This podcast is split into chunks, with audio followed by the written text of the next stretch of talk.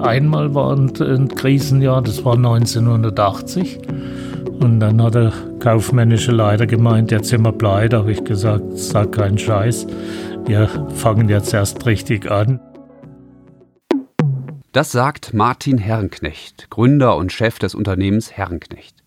Das Unternehmen aus dem badischen Schwanau produziert Tunnelvortriebsmaschinen, mit denen Bauunternehmen Tunnel etwa für die Eisenbahn oder den Straßenverkehr bauen, und zwar weltweit.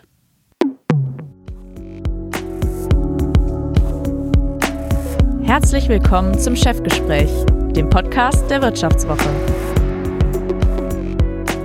So wurde ich die Nummer 1 von Christian Schlesiger.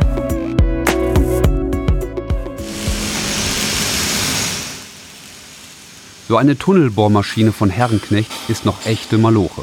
Wer durch die Fußballfeldgroße Werkshalle geht, hört dann zum Beispiel, wie Mitarbeiter einzelne Bauteile zusammenschweißen. Es wird gehämmert und gebohrt. Draußen auf dem Vorfeld warten die fertigen Megabohrer dann auf ihren Abtransport. So eine Maschine kann dann schon mal 100 Meter lang und so hoch wie ein vierstöckiges Haus sein. Im Prinzip fräst sich so ein Gerät von Herrenknecht dann durch den Erdboden wie eine Handwerkerbohrmaschine vom Baumarkt durch eine Betonwand. Erinnern Sie sich an den Tag, als Sie zum Notar gingen? Das muss 1977 gewesen sein. Mhm. Ähm, und Ihre Firma angemeldet haben. Ich glaube, mhm. die Firma hieß die Tunnelvertriebstechnik GmbH. Mhm. Was, war, mhm. was war das für ein Tag? Was war das für ein Gefühl? Das war, ja, das war sehr, sehr mal aufregend, eine Firma anzumelden.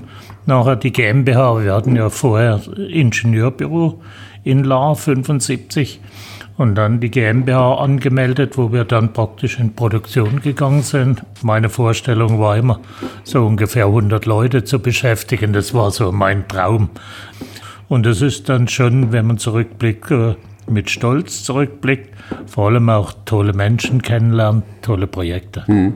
Ja, interessant. Ich meine, äh, Sie sagen 100, 100 Mitarbeiter, es sind jetzt äh, ein Vielfaches davon. Mhm. Sie haben im vergangenen Jahr 1,25 mhm. Milliarden um, mhm. Euro Umsatz gemacht. Mhm. Ähm, Sie sagten gerade, das äh, macht Sie stolz. Ähm, gucken Sie morgens im Spiegel, sagen sich, äh, toll gemacht? Nee, habe ich keine Zeit. Aber trotzdem, sag mal, es freut mich, Menschen kennengelernt zu haben, denen ich sehr stark vertraut habe und denen ich äh, relativ viel Verantwortung übertragen habe und die mich äh, äh, nicht enttäuscht haben. Es gibt nur ganz wenige, die dann praktisch äh, mich enttäuscht haben, aber das ist, wenn ich so die gesamte Firma anschaue, ist das ein ganz, ganz geringer Teil. Ich spreche gleich mit Martin Herrenknecht über seine Erfolge, seine Niederlagen, die Höhepunkte und die Zukunft. Zunächst ein paar Fakten.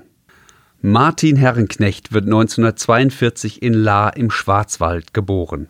Er studiert Ingenieurwesen in Konstanz. Danach arbeitet er beim Tunnelbau in der Schweiz mit. Anschließend macht sich Herrenknecht mit einem Ingenieurbüro selbstständig, damals aus einer Mietwohnung in Lahr heraus. 1975 war das. 1977 dann gründet er das Unternehmen Herrenknecht. Seine Geschäftsidee ist der Bau von Tunnelvortriebsmaschinen. 1992 expandiert Herrenknecht sogar in die USA. 2010 feiert er den Durchschlag für den Gotthard-Basistunnel. Das ist der längste Eisenbahntunnel der Welt und sein Prestigeprojekt. 2018 macht die Firma Herrenknecht 1,14 Milliarden Euro Umsatz und beschäftigt weltweit mehr als 5400 Mitarbeiter. Ich werde Ihnen nochmal zehn Fragen stellen. Das ist nur mhm. entweder oder. Okay. Sie müssen sich da ein bisschen äh, entscheiden. Ähm, fahren Sie lieber mit einem Zug durch einen Eisenbahntunnel oder mit dem Auto durch einen Straßentunnel? Das, das, das ist ein schwieriges Sowohl als auch. Kommt wahrscheinlich darauf an, von wem der Tunnel gebaut wurde. Richtig. Lieber ein Glas Wein mit äh, Bundeskanzlerin Angela Merkel oder ein Glas Wein mit Altkanzler Gerhard Schröder? Das zweite würde ich bevorzugen. Urlaub zu Hause oder weit weg? Zu Hause. Was bauen Sie lieber? Einen Tunnel durch hartes Gestein oder durch weichen Boden? Beides sehr interessant, weil sowohl der weiche Boden meistens dann praktisch im Grundwasserbereich Schwierigkeiten bedingt. Das Hartgesteintunnel ist teilweise einfacher zu machen, wenn keine Risse im Gebirge sind. Kaffee oder Tee? Äh, früher sehr viel Kaffee, heute Tee. Interessant, wie kommt's? Dass Sie ich kann es nicht sagen, das ist. Starten Sie eher früh ins Büro oder bleiben Sie eher etwas länger am Abend? Ich bleibe länger am Abend. Äh, am Morgen komme ich so heute, sagen wir mal halb neun, komme ich rein. Dann äh, arbeite ich äh, abends etwas länger, gehe schwimmen heute. Also wenn es warm ist, dann komme noch mal ins Büro, nachdem ich mich abgekühlt habe. Business Class oder First Class? Business. Sind Sie mal First Class geflogen auch ab und zu? Oder? Ja, ich fliege ab und zu. Äh, sag mal, wenn ich mit meinem Freund fliege, wenn ich das sowas nennen kann, dann äh, fliegen wir ab und zu, aber mit Punkten upgraden. Weißwein oder Weißbier? Weißwein. SUV oder Cabrio? SUV. Selber fahren oder gefahren werden? Selber fahren. Prima.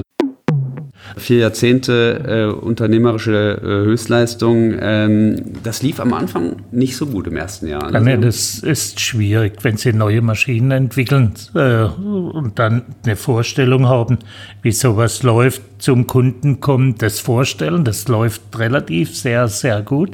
Aber dann, wenn die fragen, wo können Sie so eine Maschine anschauen, dann ist plötzlich Funkstille. Dann sagt keiner mehr was. Und einer hat mal gesagt, wir möchten nicht Versuchskaninchen sein. Nachdem wir die erste Maschine dann verkauft hatten, ist das dann rasant gelaufen. Also die ist dann gut gelaufen. Und dann ist nicht mehr gefragt worden, was sie kostet, sondern nur noch, wann könnt ihr liefern. Mhm. Wie haben Sie es dann am Ende geschafft, mhm. dass der erste Auftrag ähm, äh, oder dass der erste Vertrag unterschrieben war? Ja, das ist, äh, sagen wir, Finanzierung war dort ein Problem. Wir haben dann die Volksbank gehabt. Äh, eine Großbank habe ich rausgeworfen, weil die gemeint haben, ich sollte mir lieber eine reiche Tante in Amerika ausgucken, äh, absolut unter der Gürtellinie. Und äh, durch das, weil mein Vater mit der Sparkasse und mit der Volksbank Geschäfte gemacht hat, haben die mir Kredit gegeben, um so ein Unternehmen zu starten. Das hätte können tut sicher schief gehen. Ich habe damals gehaftet mit meinem Häuschen, äh, wo ich äh, angespart hatte. Äh, und ich glaube auch, das ist richtig, auch bei den Startups heute müssten die mit sagen wir, einer Bürgschaft von ihrer Wohnung äh, ins Obligo gehen und nicht einfach Geld verbrennen von der Bank, sondern 50, 50 die Bank, 50 sie selbst. Erstens fängst du viel, viel stärker an zu fighten, weil du dann ums Eigentum fightest. Wenn es schief läuft, ist das weg. Und ich würde jedem Banker würde ich vorschlagen, dass sie dann auch immer 50-50, äh, sagen wir mal, Eigentum von den Startups nehmen und Eigentum dann von den Banken. Hm. Und den ersten großen Auftrag haben Sie dann 1978 bekommen mhm. in Luxemburg. Das war der Bau mhm. eines Abwasserkanals. Ja. Und das war quasi ja. Ihr Durchbruch. Ja, das war erstens mal der Durchbruch. Äh, damals äh, sehr schwierige Geologie, mussten wir sprengen unter der russischen Botschaft in Luxemburg, haben das alles relativ gut bewältigt und damit auch den Grundstein gelegt. Wir sind die Maschine oder unsere Monteure haben die Maschine selbst gefahren wir sind dann, haben uns immer getroffen im Gasthof am See am Freitag, wenn die Monteure zurückgekommen sind, haben dann gefragt, was können wir ändern, was können wir verbessern und haben das dann in der Konstruktion immer wieder korrigiert und somit sagen wir, den Standard von der Maschine angehoben. Die Konkurrenz war damals äh, Westfalia Lünen, eine relativ große äh, Firma aus dem Bergbau. Die haben uns nicht für voll genommen. Die haben gesagt, in einem Jahr ist der Herrenknecht kaputt und äh, das gibt dann der Antrieb, dass sie dann, sagen wir, von der Seite sich auf den, äh, auf die Hinterbeine stellen und anfangen zu fighten und das zu verbessern. Hm. Sie haben äh, vorhin gesagt, ja, dann haben Sie sich dann freitagsabends im Gasthof getroffen mhm. und äh, auf die Monteure mhm. gewartet, um mhm. äh, zu besprechen, äh, was man mhm. besser machen kann. Mhm. So Arbeitsbesprechung äh, bei, bei einem Bier, ist das, gehört das, ist das auch Ihre Unternehmensphilosophie so ein bisschen? Also ich, ich glaube schon, ich mache das heute noch mit Ingenieuren, ich äh, sage, komm, wir gehen zum Mittagessen, erfahre ich relativ viel. Ich, ich muss ja Informationen äh, mal holen aber bei der lockeren Atmosphäre, gerade auch beim Bier oder beim Mittagstisch oder abends bei einer Pizza, kannst du locker über die Probleme reden oder über die, sagen wir, die anstehenden äh, Projekte reden und auch äh, da kommt der eine und der andere und sagt, da hat er eine Verbesserung oder das können wir anders machen oder in vorgerückter Stunde auch was für Blödsinn gemacht wurde. Das ist, das ist bei uns eine offene Diskussion. Mhm. Und nach dem äh, Auftrag äh, 1978 in Luxemburg, das war mhm. ja der mhm. Durchbruch, ja. Äh, und dann lief es automatisch das so? lief, also ich würde sagen, fast automatisch. Wir haben dann das Konzept entwickelt.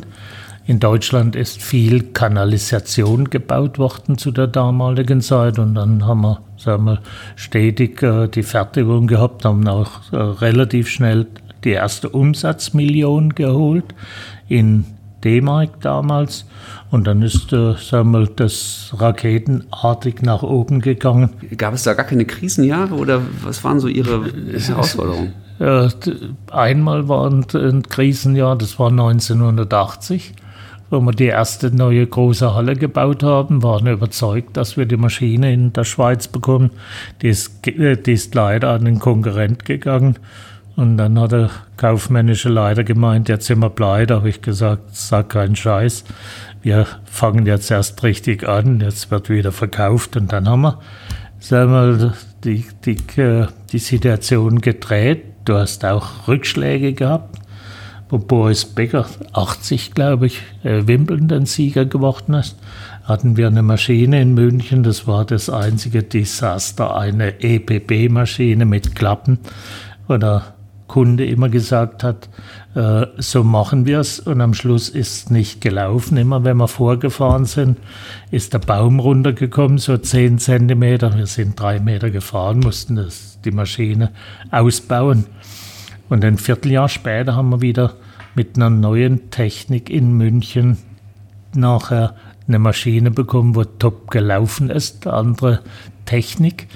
Und da habe ich auch gelernt, dass man selber muss überzeugt sein für die Technik und sich nicht vom Kunden leiten lässt, weil am Schluss ist der Kunde nachher, der behauptet, wir haben den Blödsinn gemacht. Also ich bin immer noch überzeugt, dass wir nicht den Blödsinn gemacht haben, sondern der andere uns getrieben hat in die Technik. Aber wenn es da nicht läuft, dann hast du keine Freunde mehr.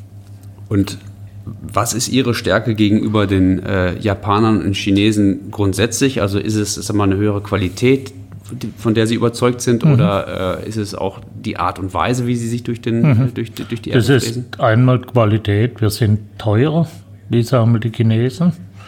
Die Chinesen probieren jetzt über Dumpingpreise ins Geschäft zu kommen. Die probieren, das ist klar, zuerst mit Maschinen ins Geschäft zu kommen und dann die Baufirmen zu übernehmen. Das ist ihre Taktik, so wie sie es in Afrika gemacht haben. Und die Taktik funktioniert nicht mehr. In äh, Afrika sind die Chinesen hin, haben dann finanziert, sind mit eigenen Leuten runter und haben dann Projekte ausgeführt. Und das möchte jetzt Kasachstan nicht mehr, Taschkent nicht mehr.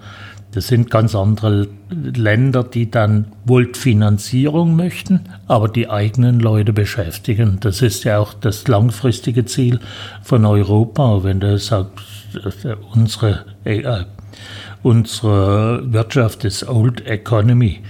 Wir müssen ja schauen, dass wir die Arbeitsplätze halten und von der Seite aus Qualität bringen, den Kunden gut beraten, bei schwierigen Änderung der Geologie den Kunden zu betreuen, beizustehen und dann den Service zu machen. Und, und damit holen wir Erfahrung, helfen aber auch dem Kunden zum Durchbruch Und ich glaube, das ist der, der, langfristige Erfolg.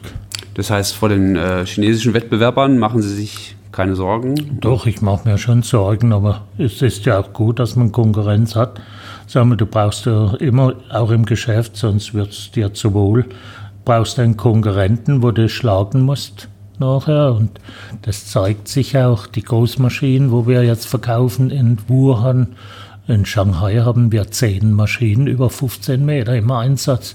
Also die Großmaschinen, die Standardmaschinen, wo wir 300 Maschinen verkauft haben, die kopieren sie heute. Da können wir unsere Ersatzteile nachher Dito einsetzen.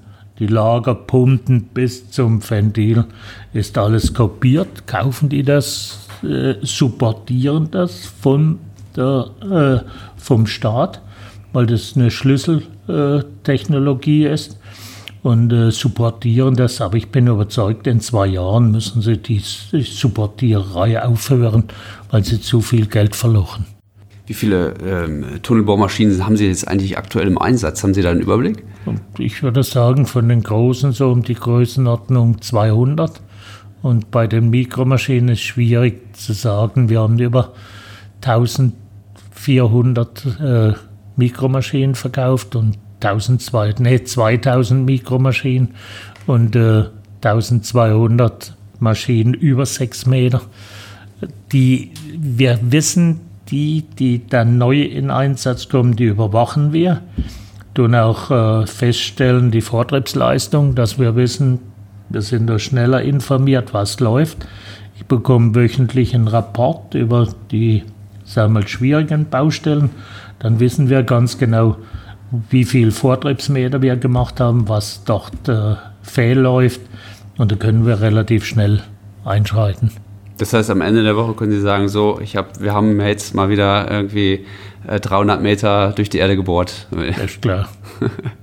ist, haben, haben Sie eigentlich äh, ein Lieblingsprojekt, aktuell oder auch aus der Vergangenheit? Das ist schwierig. Das war die vierte Röhre. Elbtunnel war ein Lieblingsprojekt. Die Mikromaschine zu entwickeln war ein Lieblingsprojekt. Das haben wir in sechs Monaten haben wir so die Mikromaschinen gebaut, verbessert gegenüber den Japanern. Die haben Druckluftschleusen auf, äh, auf dem Schacht gehabt. Das haben wir alles eliminiert. Wir sind dann mit unserer Maschine direkt in den Grundwasserbereich reingefahren mit Dichtungen. Äh, dann der Gotthard ist dort sicher ein Lieblingsprojekt, der Brenner ist ein Lieblingsprojekt. Dann hast du Lieblingsprojekte in Amerika, in China, der Bosporus. Du kannst nicht sagen, du hast jedes Projekt ist verschieden. Auch Stuttgart 21 liegt mir am Herzen. Wenn du überlegst, dass die Idioten gestreikt haben oder das nachher bestreiken wollten. Die Jungs, die jetzt streiken gegen das Projekt, die sind die Ersten, wo im Wagen sitzen, um nachher zu sagen, wir haben das immer gesagt, also wenn du ein bisschen fortschrittlich denkst und nicht dich eingraben möchtest um Deutschland eine Mauer nachher und die Hoffnung hast, dass es so weiterläuft, der hat den Anschluss verloren. Was war denn Ihr größtes Desasterprojekt eigentlich? Aber wir haben mal eines gehabt in, äh, in London. Ich bin heute Mittag jetzt wieder in London. Da haben wir einen Pressrohrvortrieb gehabt. Wir waren nicht auf der Baustelle, wollten die mit Druckluft nachher die Maschine äh, nach hinten drücken, sind dann abgesoffen. Das war, das war die Maschine, wo wir verloren haben. Das war eines der wenigen. Da aber das war teilweise auch nicht Kompetenz von den Leuten, äh, falsch manipuliert mit Druckluft und dann wie reagieren Sie dann, äh, wenn Sie mal Ihre eigenen Leute auch Fehler machen? Ja, klar. Jeder kann einmal einen Fehler machen, wenn er sich verteidigen kann, habe ich keine Probleme. Wenn er das öfters macht, dann hat er mit mir Probleme.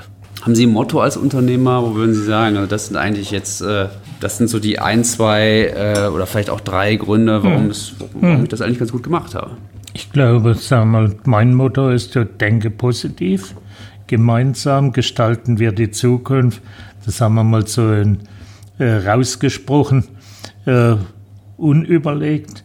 Aber ich glaube, das Motto äh, zählt heute noch sehr, sehr erfolgreich. denke positiv, gemeinsam gestalten wir unsere Zukunft. Was bedeutet für Sie Heimat? Für mich bedeutet das viel, weil äh, sag mal, Heimat ist nicht nur sag mal, äh, der Standort, wo du bist, sondern auch die Menschen, die dort arbeiten, mit denen du zusammenarbeitest, eine Gemeinschaft bildest, dich hundertprozentig auf die Leute verlassen kannst. Das ist für mich Heimat. Hm. Sie sind ja auch nie, also es war, kam, kam für Sie eigentlich auch nicht in Frage, woanders hinzugehen, also das Unternehmen hier zu gründen ja. in Ihrer alten Heimat? Ja. Hm. ja. wir haben mal überlegt, ob wir es in Frankfurt machen, aber ich bin heute äh, glücklich. Es ist eine gewisse Last, wo du hast, wenn das Geschäft einmal nicht so läuft, deine Leute durchzu, äh, durchzubeschäftigen. Und ich glaube, dass der Druck ist sehr angenehm. Du triffst im Dorf relativ viele Leute oder in der Region, die bei dir arbeiten. Und für die Arbeit zu beschaffen, das ist schon ein, ein gutes Gefühl. Ich glaube, Sie haben auch der, der, der Kirche äh, äh geholfen in, in, den letzten Jahren. Ne? Äh, ich, ich, spende hier dem Pfarrer noch, äh, äh, der, der ganze Pfarrer. Die wollten die Pfarrstelle wollten sie streichen. Dann äh, machen wir viel wir, fürs Gymnasium, für die Universitäten, wo wir viel sponsern, Braunschweig, Karlsruhe, äh, dann die Charité, wo ich ALS-Professur jetzt sponsor über fünf Jahre, äh, um eben die Krankheit äh, genau zu erforschen. Äh, Alzheimer, das sind so die Situationen, da sind wir dran. Jetzt fahre ich momentan mit Erfolg, dass wir die Grundschule in Almansweier behalten. Da wollten die die verlegen nach Nonnenweier. Habe ich gesagt, gibt es nicht. Wenn die die verlegen würden, würde ich auch ja, mal vier Lehrer finanzieren, eine Privatschule machen, weil ich glaube, an einem Industriestandort brauchst du einen Kindergarten für die junge Familie, eine Grundschule und wenn die vier Jahre in der Grundschule sind, sind die selbstständig, dass sie mit dem Fahrrad nachher in die Realschule oder ins Gymnasium fahren können. Hm. Haben Sie überhaupt Probleme, Fachkräfte zu bekommen? Ihr Unternehmen ist ja dann doch relativ äh, weit hm. weg von großen hm. Zentren, sage ich mal. Also was wir machen, ist jetzt, äh, sagen wir mal, Ingenieure, gibt es fast keine Probleme. Äh, wo wir jetzt schauen, dass wir Fachkräfte bekommen, Mechaniker, Schweißer. Da müssen wir uns umschauen. Schweißer haben wir jetzt gefunden in äh, Ungarn, die sagen wir mal vom Landwirtschaftsbetrieb dann äh, bei uns arbeiten, drei Wochen, eine Woche nach Hause fahren, gewillt sind. Dann äh, machen wir in der Ausbildung sehr viel. Ich habe zum Beispiel zehn Syrier ich gesucht zum Auszubilden, haben nur drei gefunden. Hab, vor vier Jahren habe ich sieben Spanier geholt aus Pamplona. Die haben eine Arbeitslosigkeit von 40 Prozent, Jugendarbeitslosigkeit. Da haben wir sieben Spanier geholt. Sechs haben die Gesellenprüfung bestanden. Das war ein Erfolg. Das größte Problem ist dann Deutsch zu lernen. Hm. Interessant, dass sie das äh, so antreibt, ne? Also, hm. äh, dass sie sich auch sehr stark noch um die Ausbildung äh, des Nachwuchses hm. offenbar kümmern. Sie wissen ganz genau, wie viele Leute äh, sie haben. Das ist ein Thema von ihnen, ja? Das ja. ist ihnen wichtig. Ja, hm. das ist klar. Ja, wenn ich jetzt schwimmen gehe, da habe ich schon meine Jungs nachher, die ganz Kleinen. Da gibt es immer Freieis mittags, halb fünf. Heute bin ich leider in London. Aber wenn ich am Baggersee bin, gibt es dann Freieis. Das ist dann schon, ich schaue schon, was die in 10 oder 14 Jahren machen. Sehr gut. Wie wichtig äh, war Ihnen Ihr Elternhaus? Es war sehr wichtig. Äh, meine Mutter, die war nie im Flugzeug, mein Vater auch nicht. Ist mit dem Fahrrad gefahren. Das war eine tolle Frau, sehr einfach. Ich hätte die nie belogen. Banker ab und zu, da haben wir ein bisschen geblufft.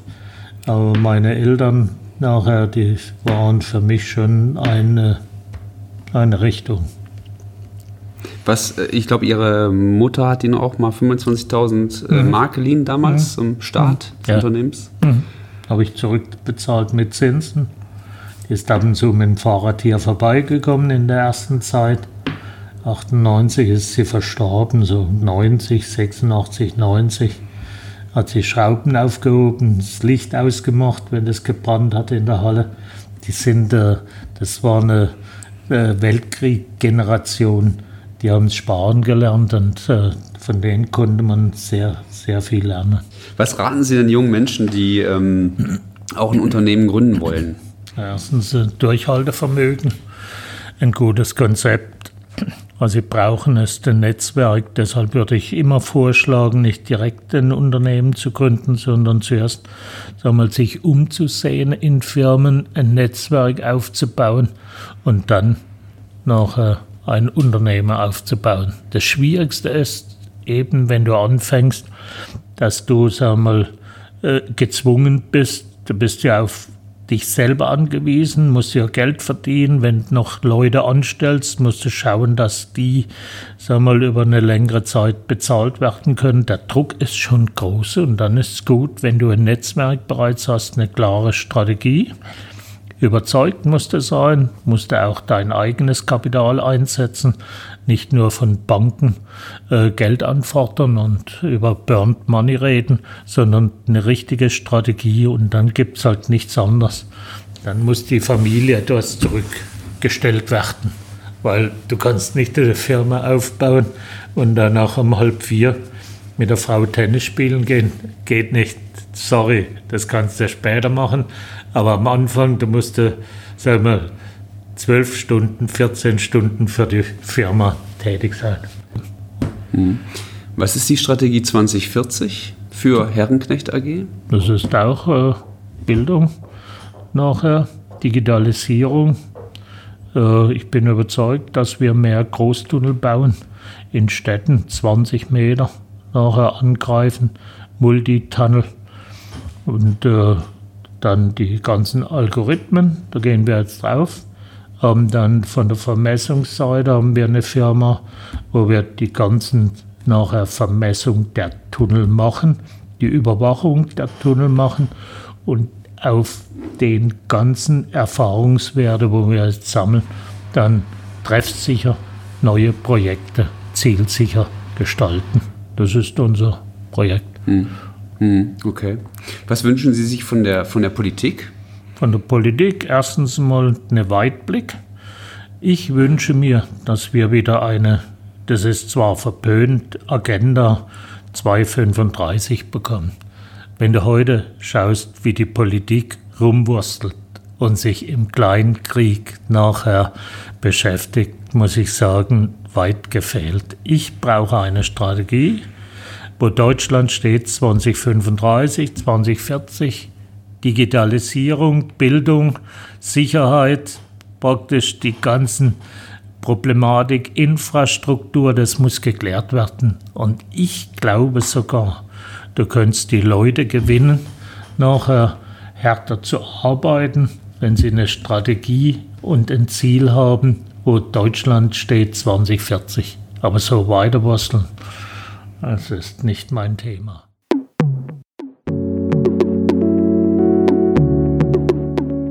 Das war Chefgespräch, der Podcast der Wirtschaftswoche.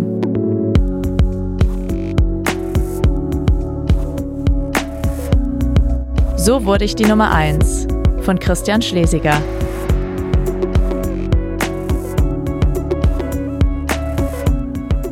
Unser Podcast wird produziert von Sandra Beuko, Anna Höhnscheid, Ellen Kreuer und Lutz Knappmann.